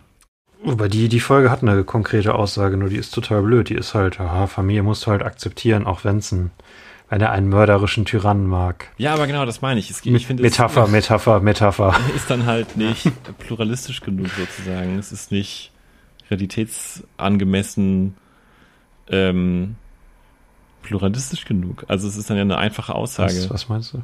Was meinst du? Ja, ja, gut, aber es, es ist halt die Aussage, auf die es zu Namen Also die Folge an sich ist technisch gut. Ich finde nur die Aussage Ja, ein das bisschen naiv in hat das- 2020. Äh, Die Folge hat es ja am meisten, was ich gerade gefordert habe. Ne? Es geht um äh, Feiertage und die Familie kommt Mhm. und wie unterschiedlich es ist. Auf der einen Seite denkt man erst, ach, bei denen läuft's ja gut, ne? bei der Königsfamilie läuft's ja gut. und dann ist es auch katastrophal. Nee, die sterben alle. Genau, und auf der anderen, da denkt man erst, es ist nur Streit, am Ende ist dann aber doch, finden alle doch wieder zusammen.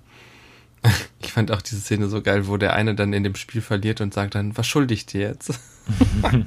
Weil die armen Leute es gar nicht kennen zu spielen, einfach nur so. Ja, Also was, was er dem, dem König schuldet, ja, genau. Äh, das dem, dem Prinzen, ja. Äh, da hat Handy auch, finde ich auch recht, die Aussage, das ist am Ende ein bisschen merkwürdig. Aber ich meine, wer kennt es nicht, dass man ähm, irgendwen aus der Familie hat, der merkwürdige Sachen vertritt und dann will man die so richtig zerfetzen mit Argumenten und überwältigt die.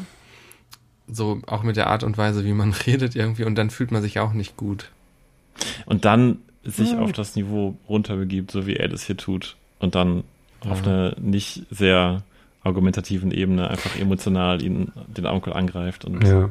Ja. An sich finde ich die Folge auch okay, aber halt, es ist halt eine offensichtliche Trump-Metapher und halt, ja, wir müssen uns ja äh, ver verstehen, auch wenn wir politische Differenzen haben, ist dann, glaube ich, 2020 ein bisschen, wenn du das vor zehn Jahren gemacht hättest, hätte keiner irgendwie komisch geguckt, aber halt, Meinst du, Einer- heute müsste man die, den, den Onkel ähm, rausschmeißen?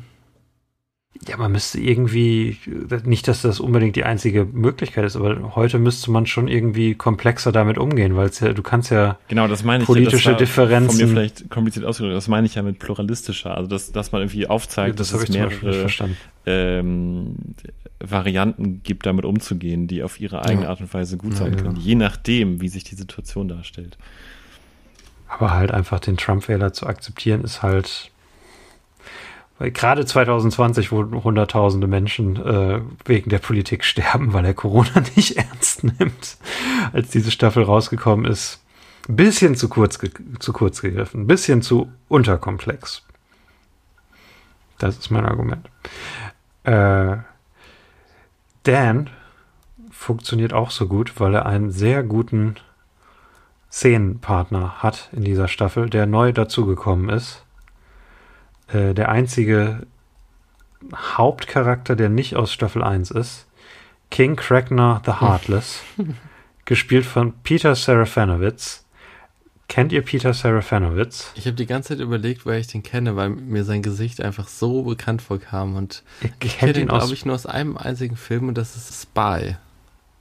Ja, da ist er dabei. da war er ja. großartig. Er ist- kenne ich den noch. Wer, wer, ist, wer ist ja nochmal in Spy? Das ist tatsächlich der Da eine. ist ja dieser ähm, romantische Typ, ähm, ähm, der immer, der dann, wo man nicht weiß, ist er Brite, ist er Italiener, ähm, Ah, hier, oh, das ist großartig, ja. ja, und der Ja. ist ja ganz anders. Er hat auch eine, eine weitere großartige Comedy-Nebenrolle. Er ist Pete in Shaun of the Dead, der No-Nonsense-Mitbewohner von äh, Simon Peck und Nick Frost. Ah, Na klar, stimmt. Und ich habe einen Credit aus seiner Filmografie, der euch äh, umhauen wird. Äh, er ist die Stimme von Darth Maul in Star Wars Episode 1. Warte mal, der hat nicht selber geredet. Er hat aber wirklich eine geile Stimme. der Schauspieler? Ja. Wie, die haben den Schauspieler nochmal übersynchronisiert oder was? Er steht hier als Voice of Darth Maul für Episode 1. Ja, aber warum? Der hat doch, Weiß nicht, weil Ray Park vielleicht mehr ein, ein Athlet als ein Schauspieler ist. Das ist doch wie bei Darth Vader. ja, aber man sieht ja seine Lippen, wie sie sich ja. bewegen. Ja, das kann man ja tatsächlich hinbekommen. Das ist ja witzig. Ich meine, bei Darth Vader, klar, der hat ja eine Maske auf. Ja, hast schon recht. Die- aber die- ähm, Stimme ist so geil. Von Ja, die Peter Stimme ist schon Serafinowicz. ziemlich geil, Die, ja. Dieses dumpfe, tiefe Ja. Und er dann als, als mörderischer Tyrann, der quasi, also es geht ihm irgendwie immer nur darum, Leute umzubringen. Er ist so, so, so eine Karikatur von einem Diktator. Es ist Ja, wahnsinnig gut. ja, es ist herrlich. Und die, dieses geile Outfit und er ist immer so, so, ähm, er ist auch die Hauptrolle in The Tick übrigens, eine nette Amazon-Serie. Äh, er ist immer dieses, er ist immer so, so straight, so, äh, sein, sein, seine Art Comedy zu spielen ist immer so, so komplett straight. Hm. Jetzt wird er komplett das ernst nehmen, was er gerade sagt, aber es sind halt so lächerliche Sachen. Und, ah ja, es, äh, er ist herrlich. Es ist schade, dass er nicht in der dritten Staffel dabei ist. Er hätte, ich hätte ihn auch gerne als Regular gehabt in dieser Serie.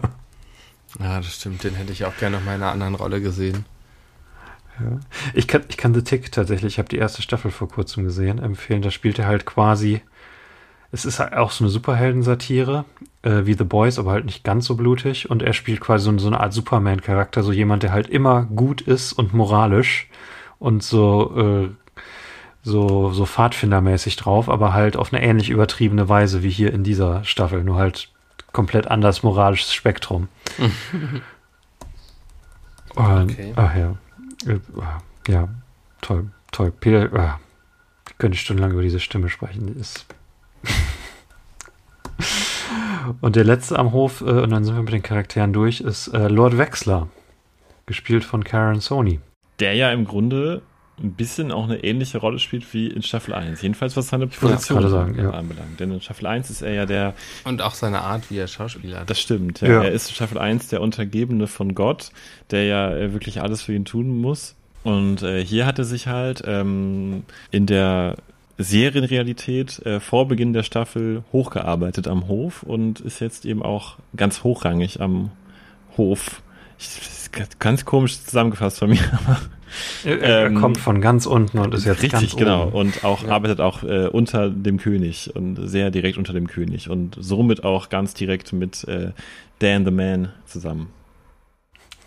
Wobei er, also es ist auch so wie bei Geraldine, dass es ein ähnlicher Charakter ist, aber halt nochmal so ne, verfeinert im Vergleich zu Staffel 1. Äh, er ist aber auch ein bisschen genervter hier als, als in Staffel, wobei er ist in Staffel 1 auch ziemlich genervt. Nee, ich nehme es zurück. Äh, aber er ist witzig. Er, er hält dann irgendwie so, so Meetings, wo sie darüber sagen, wir müssen eine Liste führen, wen wir vergiften. Sonst verschwenden wir Gift. ja, stimmt. Genau. So eine, eine meiner Lieblings-Throwaway-Lines, wo er einfach da diesen Vortrag darüber hält, dass sie mit dem Gift haushalten. Also herrlich, ne, wie er da immer so Struktur reinbringen möchte. Die ganzen barbarischen Sachen. Ja, Und sein, sein, sein Arc ist halt so ein bisschen, dass er sich mit Dan anfreundet und ähm, da- dass er so der einzige Freund von Dan ist und ihn immer eine Buddy nennt. Das finde ich auch immer total geil. Hey, Buddy. Und am Ende ist, übernimmt er dann das Königreich, nachdem die Barbaren zurückgeschlagen sind, weil er äh, ein bisschen schade, dass die Monarchie am Ende nicht abgeschafft wurde tatsächlich, aber äh, er hat es am meisten verdient, weil er am meisten Arbeit tatsächlich da in die Politik stellt. Ich mochte das auch sehr Ja. gerne, äh, kurz nachdem Dan ihm äh, offenbart, dass er jetzt König ist, ähm, dass dann die Untergebenen ihm direkt ähm, sich zuwenden und äh, halt ähm, verbeugen und er dann so sagt, Ja. ihr müsst euch nicht verbeugen von mir, aber dann merkt, oh Moment, das hat irgendwie was und dann sagt, vielleicht nicht, vielleicht nicht so tief verbeugen, aber aber schon verbeugen. Do not not bow. ja.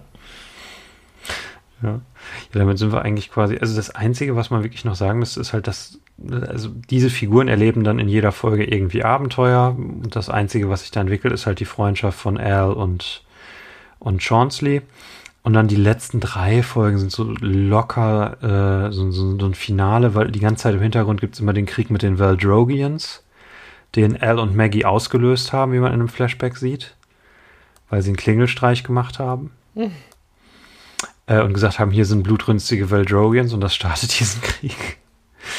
Und am Ende dies, dies Liebesdreieck mit dem äh, nicht Alchemisten, wie heißt das? Äh, Astronom, der- der sich da an Al ranmacht und, und Chaunsley.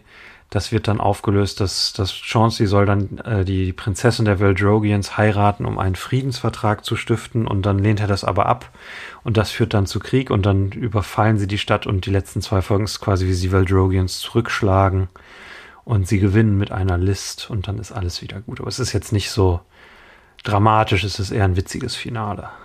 Ja. Äh, und so ein bisschen der, der schwächste Teil, leider. Also, nicht, dass es schlecht ist, aber halt im Vergleich zu den, den, den alleinstehenden Folgen, die, die mochte ich lieber. Also, die ist, die ist dramatisch am Ende. Ich war dann mehr investiert da drin, ob, ob äh, Chaunsley und Al zusammenkommen, als ob diese Eroberung zurückgeschlagen wird. Ja, ich finde auch die, die Serie ähm, hat ihre ganz, ganz großen Stärken im, im Kleinen, also in so kleinen Ja. Momenten.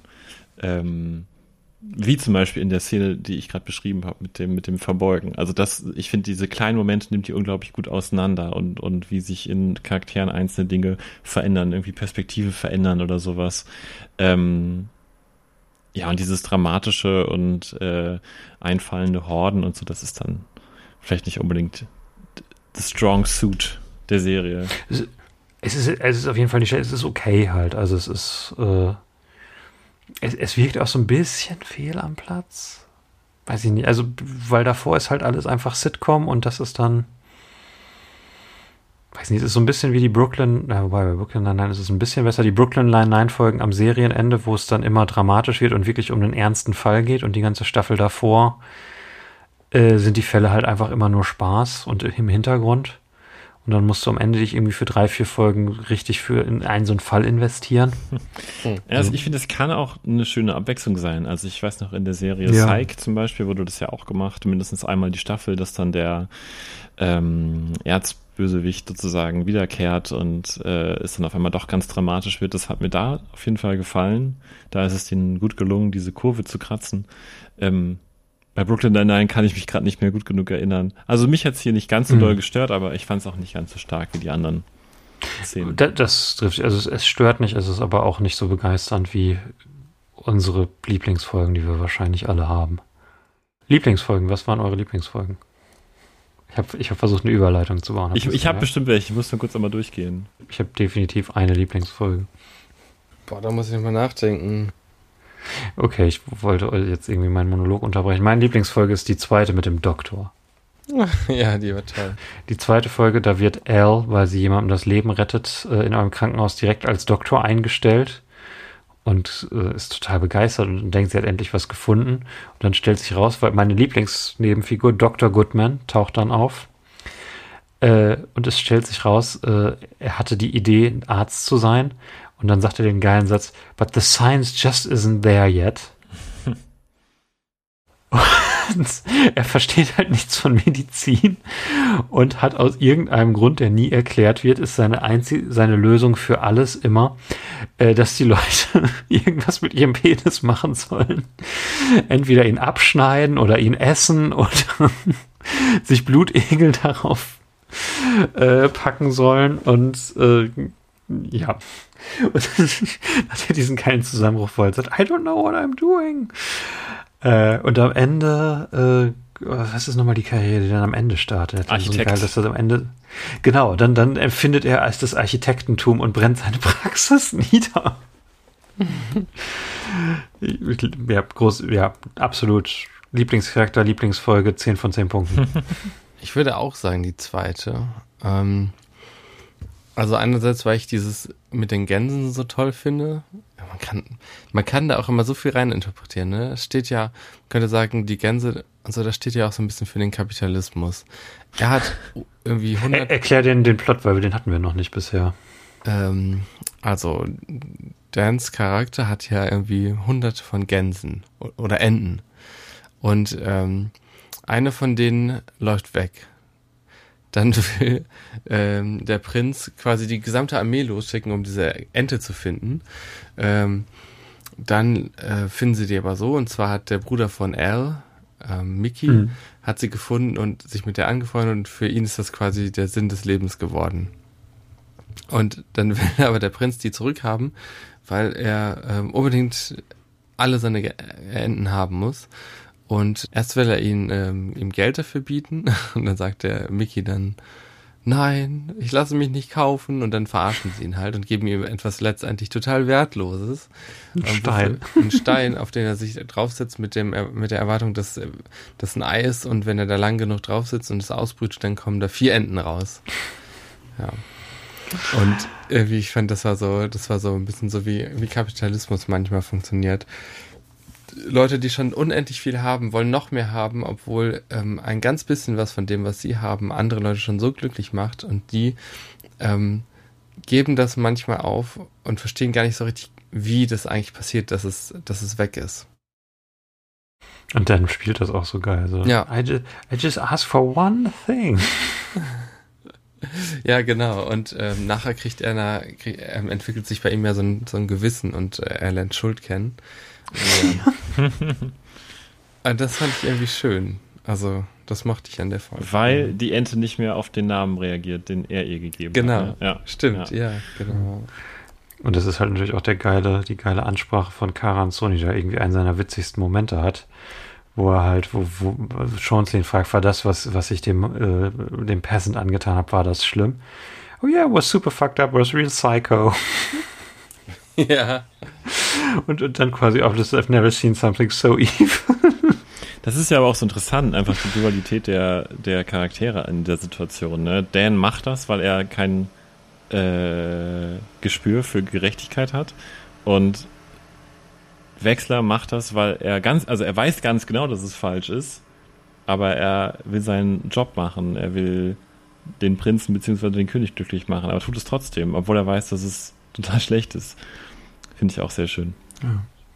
Zu Epi das gesagt hat, mag ich die Folge noch mehr, weil auch der B-Plot eigentlich ziemlich perfekt ist. Also beide Plots sind großartig in der Folge.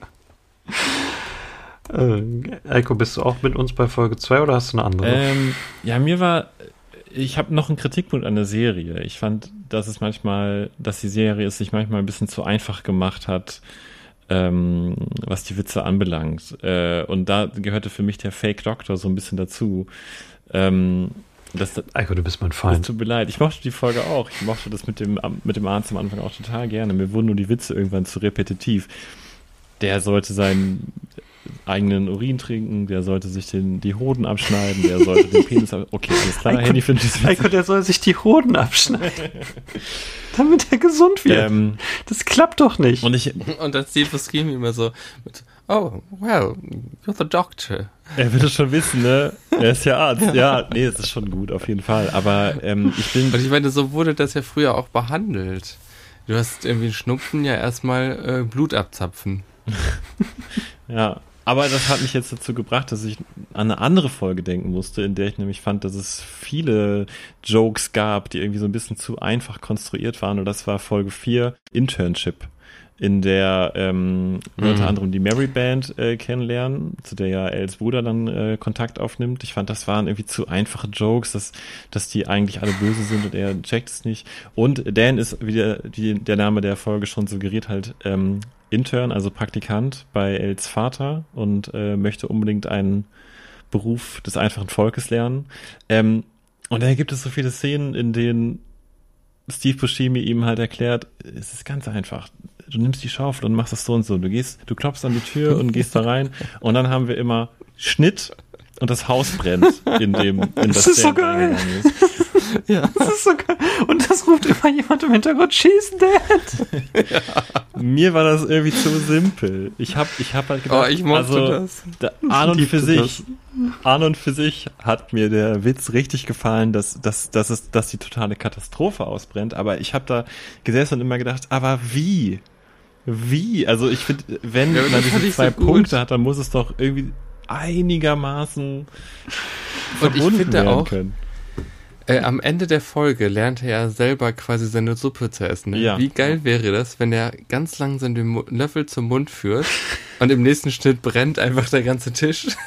Ah, also ich habe da gesessen und dachte, hoffentlich brennt gleich nicht alles. Ich hatte das tatsächlich, okay, mir was, war das zu, zu easy irgendwie. Was war denn nun deine Lieblingsfolge? Ich weiß es noch nicht genau. Ich weiß es noch nicht genau. Aber ähm, das wäre noch ein, eine Kritik von mir, dass es sich die Serie manchmal ja. ein bisschen zu einfach macht. So ein bisschen zu, ähm, wie kann man das denn Eiko, da, da stirbt immer jemand. Das ist witzig. Ähm, so wird es auf so einer ersten Ebene. Ich glaube, ich habe die folgende Szene schon mal beschrieben, aber es gibt ja diese vierte Staffel der so ansonsten wunderschönen Serie Community. Und in der vierten Staffel sind ja andere Schreiber ähm, dabei gewesen, andere Showrunner. Mhm. Und ähm, dann wurden Charaktere genommen aus den ersten drei Staffeln und die haben auf einmal ganz anders gehandelt als davor. Und da gibt es eine Szene zwischen zwei Charakteren, die, die wollen Popcorn machen und machen das, indem sie ein Auto voll mit Maiskippen mhm. und dann durch eine riesige Lupe und, das, und dem Sonnenlicht versuchen, dieses Popcorn anzuzünden.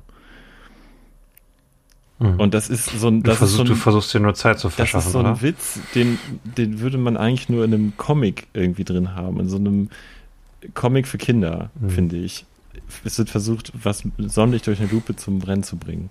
Popcorn zu machen damit. Ähm, und ich finde, so ähnlich funktioniert hier dieser Witz mit dem Schnitt und es brennt. Mich hat, Aber auf mich der anderen Seite brennt es dann. Eiko, du versuchst nur äh, Zeit zu gewinnen. Was ist deine Lieblingsfolge? Ach so, nein, aber ich meine, es, also, es hat mich nicht, hat mich leider nicht so begeistert wie euch, dieser Witz. Ja, da müsste ich kurz nachdenken. Ich überraschend, dass der Handy auch so gut gefallen hat. Ich fand den großartig. Einer meiner Lieblingsgags aus der Staffel. ähm, ich glaube, was ich auch richtig, richtig gerne mochte, war die Folge mit dem Gerichtsprozess. Oh, die ist geil. Die fand ich richtig, richtig gut. Um es ganz kurz zu erklären, ähm, am Anfang geht Elle mit ihrem Bruder und mit ihrem Vater zu dem ähm, äh, zum Garten des Vaters und sie wollen ernten, was er über das Jahr äh, gesät hat und, und, und gepflanzt hat. Und alles wurde von alles wurde von einer Ziege gefressen oder angefressen und dann ähm, ist Elle so mutig und ähm, auch Establishment äh, ähm, anfeindungsfreudig, dass sie sagt, lass uns die Ziege anzeigen dafür, was sie getan hat. Und dann gibt es einen Gerichtsprozess zwischen der Ziege und Els Vater. Und da ist eine meiner absoluten Lieblingsszenen der ganzen Staffel drin. Und zwar hat es nämlich äh, Lord Wexler geschafft, ähm, dass die ganze Jury in diesem Gerichtsprozess aus Farmmann besteht, oder wie ist nochmal die korrekte Bezeichnung? Zie Ziegenhirten. Aus Ziegenhirten besteht. Und ähm, er wirft dann ihr sehr clever vor, dass so wie sie äh, ihre Verteidigungsrede vorbringt, das doch aber ganz schön nach Anti-Ziegen-Hate-Speech klingen würde. Und dann ist so ein Schnitt zu der Jury und die gucken sich so an und dann sagen so, Goats, Goats, Goats, Goats. Ja. Als ob das einzige Wort, was sie kennen würden, Goats ist. Das, das, fand ich, das fand ich richtig witzig. Jetzt denkt ihr vielleicht, wie kann das sein, dass Eiko das witzig fand und vorher das mit dem Brennen so einfach einen Joke findet, aber wenn alle Goats, Goats, Goats sagen, ich kann es euch nicht erklären, aber das hat mir richtig gut gefallen. Ja. ist einfach ein guter Witz. Und, das, und dass daraus halt so ein richtiger Prozess gemacht wird, in dem L dann richtig in die, in die äh, Gerichtsbücher guckt und, und schauen kann, wie kann sie jetzt noch ihren Vater davor retten, hingerichtet zu werden, irgendwie zum dritten Mal in der Staffel oder zweiten Mal in der Staffel. äh, so wie man das aus, aus äh, Serien kennt, wo so Gerichtsprozesse sind, wo dann irgendwelche alten Fälle gefunden werden müssen oder sowas. Also das fand ich äh, richtig, richtig gut, auch einen schönen Ausflug in dieses Genre irgendwie. Das ist auch eine gute Wechslerfolge irgendwie. Und wo sie dann eben auch einen Loophole finden, wie er gerettet ja. werden kann. Eine, eine was Folge? Das, äh, eine, eine gute Wechslerfolge. Er Ach, ist Wechsler, auch richtig gut ja. da drin, als, als äh, böser Anwalt. Ja, auf jeden Fall. Äh, und die ähm, cool. Beziehung zwischen Dan und Elle äh, vertieft sich, weil sie ihn ja darum bittet, dass er seinen Vater um Hilfe bittet, der übrigens in Therapie ist, was auch ein schönes Thema ist, ja. dass es auch um Therapie geht in der Serie. Ähm, und er traut sich ja nicht richtig, weil ihm, ja, und dann wirft ihm bei Elle vor, dass das dass sein, dass Dan das Verhältnis zu seinem Vater, Vater wichtiger ist als das Leben von Els Vater. Und ich finde, das Ganze bringt nochmal Els und Dans Beziehung auf eine ganz neue Ebene. Da wird was angestoßen an Mitgefühl und Empathie. Und ich glaube, das ist eine meiner Lieblingsfolgen. Folge das 7. Erst, äh, das, das erste Mal, wo Dan quasi aktiv was, was Gutes tut. Ja. In der Staffel, nicht in seinem ganzen Leben. Okay, es wir, wir sind durch mit der Staffel, wir sind durch mit unseren Lieblingsfolgen. Es bleibt nur noch eine Sache. Äh, Peter the Pervert. nee, Wesley the Pervert heißt er. Eiko, du wolltest unbedingt über Wesley the Pervert sprechen. Du hast es jetzt schon mehrfach angeteasert. Ähm, ja, ich, also erstmal, ich fand es lustig, dass wir diese Szene bekommen am Anfang, die haben wir ja schon beschrieben, in der gesagt wird, I'm Mary Baker, ich bin äh, Wesley so und so und das genau zu den Jobs passt, die sie dann annehmen, in denen sie auch aufgehen werden und dann kommt der letzte Typ und sagt, What are you doing? Und dann wird er gefragt, what, what are you doing, Wesley Pervert? Ähm, das fand ich witzig, auf jeden Fall. Gar keine Frage. Und auch, dass er da immer so rumlungert, irgendwie so ein bisschen ziellos und ab und zu im Hintergrund vorkommt. Ähm, jetzt hat Ronja ein bisschen mitgeguckt bei der Serie, aber wahrlich nicht alles gesehen, aber immer mal wieder reingeschaut. Und sie war aber dabei bei der letzten Folge. Und da kommt ähm, Wesley Pervert nochmal vor.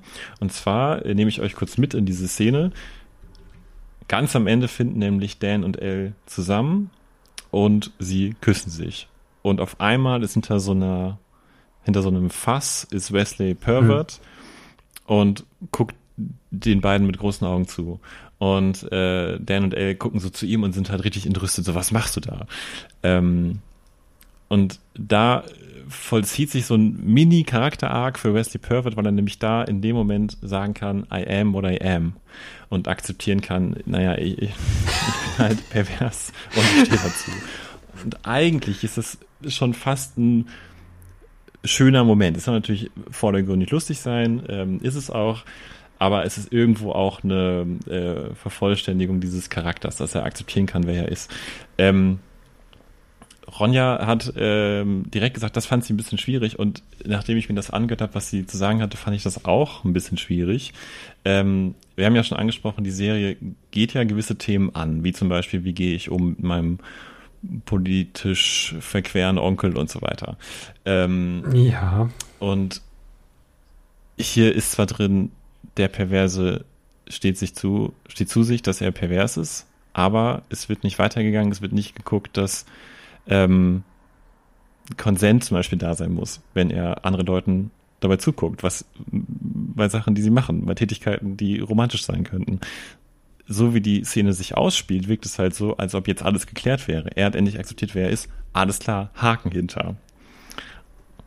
Aber das ist ja nicht so sondern es müsste ja eigentlich dann auch weitergehen und gesagt werden, naja, trotzdem nicht okay. Und das wollte ich noch ansprechen. Das wäre schön gewesen, wenn sie das noch irgendwie reingekriegt hätten. Ich fand es nicht ganz so sch schlimm, dass es nicht mehr drin war. Ähm, ich fand es, wie gesagt, auch witzig.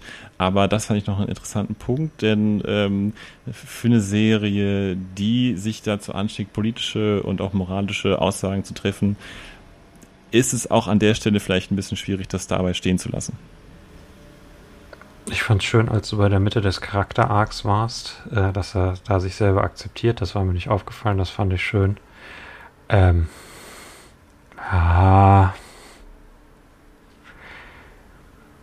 ich weiß nicht. Man kann halt, man kann halt ähm, ganz wohlwollend rangehen und sagen, das weiß die Serie und das wissen die Autoren, ähm, das ist irgendwie implizit, aber es ist halt nicht explizit gemacht.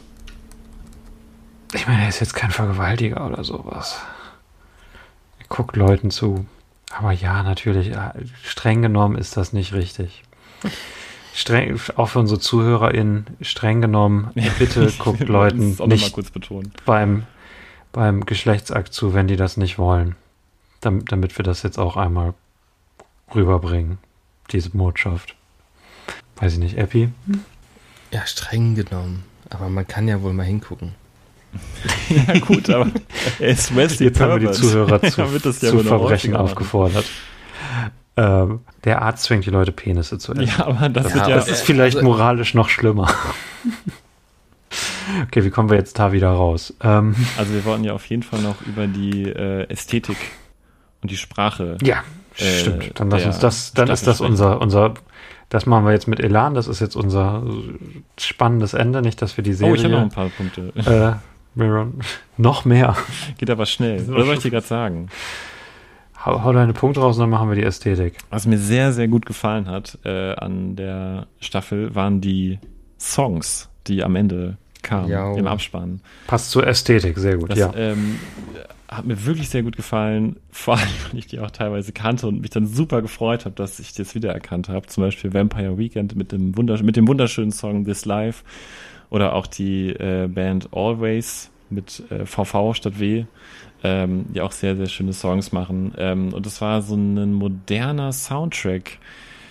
Und jedes Mal ein anderes Lied im Abspann, was ja auch eine ungewöhnliche Entscheidung ist ne, für eine Serie. Normalerweise hast du ja eigentlich ähm, im Vorspann ein Lied und im Abspann ein Lied. Ähm, und das hat dem Ganzen irgendwie nochmal so eine, wenn auch musikalisch, aber es hat ihm eine neue Ebene nochmal gegeben. Und ich war dann immer schon fast traurig, dass der Amazon-Player direkt weitermachen wollte. Ja, ja, der ist, ja, äh, geht sofort weiter. Ne? Rigoros. Ne? Nervig. Ja. Amazon ist einfach kein geiles Streaming-Angebot. Ich Immer hasse besser es. als Netflix. Ich hasse Immer Amazon. besser als Netflix. Was ich ähm, richtig geil fand, war das von Kate Nash. Ja, das war auch richtig gut. So habe ich sie noch nie gehört. Das ja. war so geil. Das richtig gut. Richtig geil. Das passt irgendwie halt geil zu dieser Mittelalter-Ästhetik, dass du halt Mittelalter ja. hast, aber moderne Lieder. Das ist einfach ist ein cooler Effekt. Ah, ja. ich, ich spüre eine Überleitung, Henny. Ich dachte, die hättest du tatsächlich modern statt es, es, gehört modern, ja irgendwie dazu. Trotz Mittelalter. Ja. Da spüre ich doch eine Überleitung. Ja deinerseits. Nee, für, für mich, also ich mag dieses, diese Gesamtästhetik einfach, diese Mischung aus modernen Sachen und Mittelalter, die funktioniert in dieser Staffel einfach unglaublich gut. Ja. Äh, sowohl für die Gags auch als, als auch einfach diese Sachen, dass es so, so modern gefilmt ist oder dass, äh, dass, dass so moderne Lieder da drin sind. Äh, das ist einfach ein rundum gelungener Stil, den sie hier schaffen, der nicht so einfach zu schaffen ist, so, so ein so zwei Sachen miteinander zu verheiraten, die sonst nichts miteinander zu tun haben. Denn was ja auch modern ist, ist ja die Sprache in der Serie. Und das war in einigen Reviews, die ich gelesen habe, durchaus auch ein Kritikpunkt an der was? Serie. Dass äh, die Charaktere, die ja nun im Mittelalter leben, moderne Sprache benutzen. Ja, aber es ist witzig. Ich fand es auch das witzig. Ist mein Gegenargument. Ähm, habt ihr gerade ein Beispiel Eiko, parat? Der eine, der eine Arzt zwingt Leute, sein, ihre Penis Das habe ich verstanden. Ich habt ihr ähm, Beispiele für moderne Sprache in der Serie gerade zur Hand? Ich hätte sagen, ja. zum Beispiel TGIF. Stimmt, genau. Na klar, ganz genau. Ja. Halt Thank der, God der, it's der, Friday. Ach, das heißt das.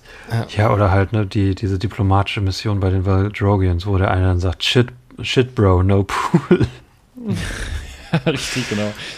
Ja, also die Sprache ja. ist tatsächlich einfach so, als ob so wie wir heute reden. Ja, oder Hey Buddy. genau.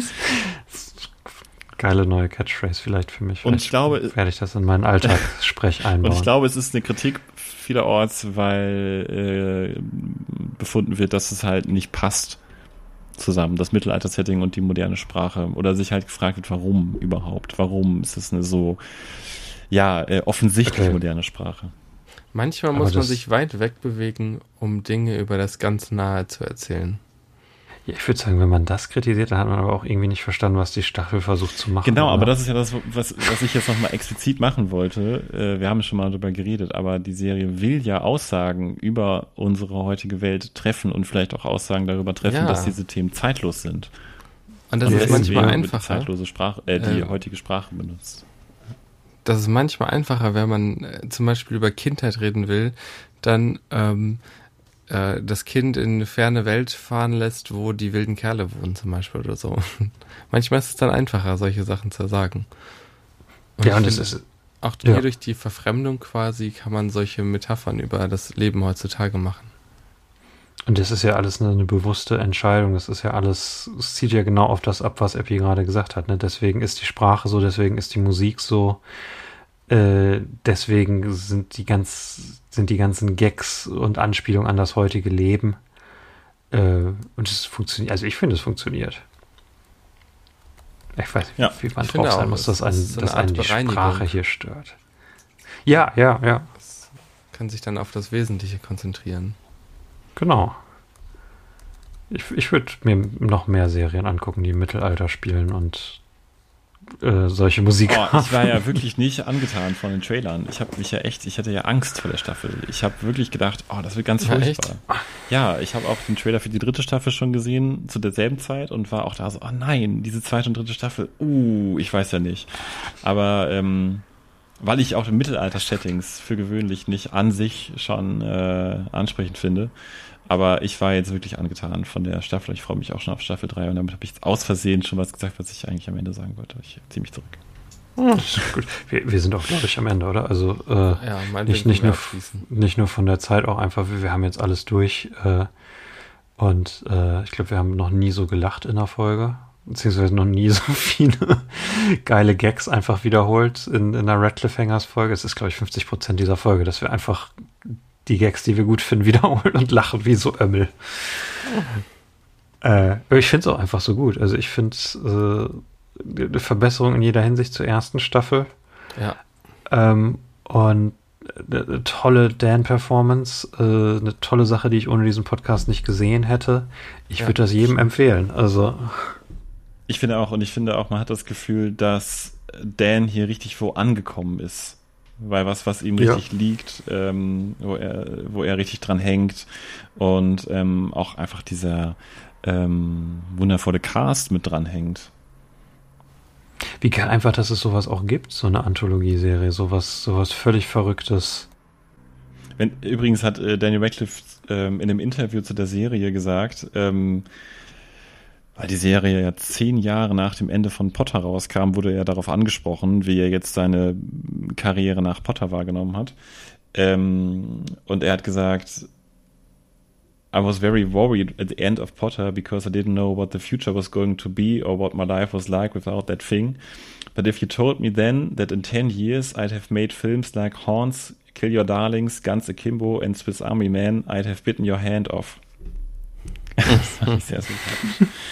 Ja, und das ist halt in einem Interview zu dieser Show. Also, ich glaube, er ist sehr zufrieden mit dem, mh, was er in der Zwischenzeit so gemacht hat. Ähm, und sehr zufrieden, wo er hier mit dieser Serie auch gelandet ist. Kann auch sein. Epi, was ist dein, dein Fazit? ja, sehe ich auch so. Cool. Okay. Man findet uns auf äh, Instagram als Papagei 4 Real, auf äh, Twitter und Facebook als Papagei und auf YouTube auch.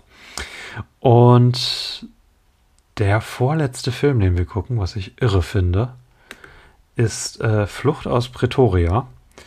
Und wer den bis zum nächsten Mal mitgucken möchte, äh, das wird, glaube ich, äh, wir machen eine Woche länger. Also der, das kommt erst in drei Wochen, nachdem diese Folge rauskommt, ne? Aus Termingründen, wenn ich mich jetzt nicht irre. Aus Urlaubsgründen. Äh, aber habt, heißt, ihr habt eine Woche extra Zeit, euch Flucht aus Pretoria anzugucken. Äh, den müsst ihr euch auf irgendeiner beliebigen Plattform leihen. Äh, ich würde alles empfehlen, außer iTunes, weil da ist es einen Euro teurer als bei den Oh. anderen. Ja. Und bei Rakuten TV, ich weiß immer noch nicht, was Rakuten TV ist oder Magenta TV. Auch ein Euro teurer. Wer guckt das da? Ja, ähm, Oder ihr guckt dann diese Serie einfach nochmal. vielleicht. Ich, ich weiß auch nicht, keine Ahnung, wie Flucht aus Pretoria wird. Das ist der letzte richtige Spielfilm, den wir gucken werden. Bis dahin äh, bleibt magisch. Äh, schnappt euch nicht die Pest. Ähm, das kann man noch sagen, was zur Serie passt. Bringt keine Leute um. Und, und äh, die, die wichtigste Lektion, äh, wenn ihr Leute beim Kn äh, Knutschen beobachtet, besorgt euch das Einverständnis vorher. Oder passt auf, dass sie es nicht mitkriegen. Nein, er will nicht, nicht zu Verbrechen auffordern. Wir gucken alle Daniel Radcliffe. Radcliffe Hangers. Radcliffe Hangers.